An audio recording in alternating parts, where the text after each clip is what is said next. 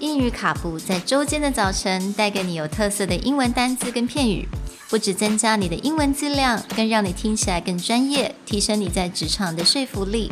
英语卡布早晨一杯知识加倍，English cappuccino, your morning cup of knowledge. Good morning, everyone, Good morning. and welcome back to English Cappuccino. Today's word is misfortune, a noun meaning bad luck or an unlucky event. This is spelled M I S F O R T U N E. 那今天的单字 misfortune，中文的意思就是不幸的事故或者是灾难的意思。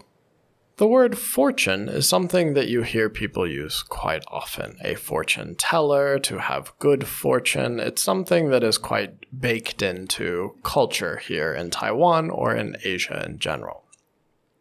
So, if we consider fortune related to luck, then misfortune is just the opposite, to have really bad luck. So, oftentimes, people will use misfortune in terms of it's not something within their control it's something that was fate or luck based, and I don't have a lot of say in how this goes down. I don't have a lot of control in how this goes down. So if you're like, oh, my uncle is full of misfortune, you know, he had an earthquake, wiped out his farm, so he lost all of his money, and then all these like bad things happened to them. We'll usually term in the idea of misfortune, where it, he didn't, you know, he has no control over the weather. And so all these series of bad luck is sort of misfortune.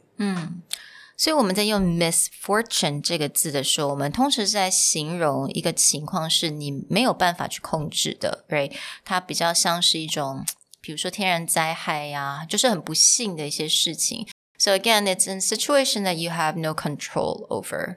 So, for example, if someone has um, a lot of rain on their wedding day, Yeah. then we'd say, oh, how unfortunate, or that's such a misfortune because they have no control over the weather. You can plan to some degree, but weddings are set, you know, months or years in advance. So, you cannot go, oh, please don't rain, please don't snow. Hmm. This would be some kind of unfortunate or misfortune.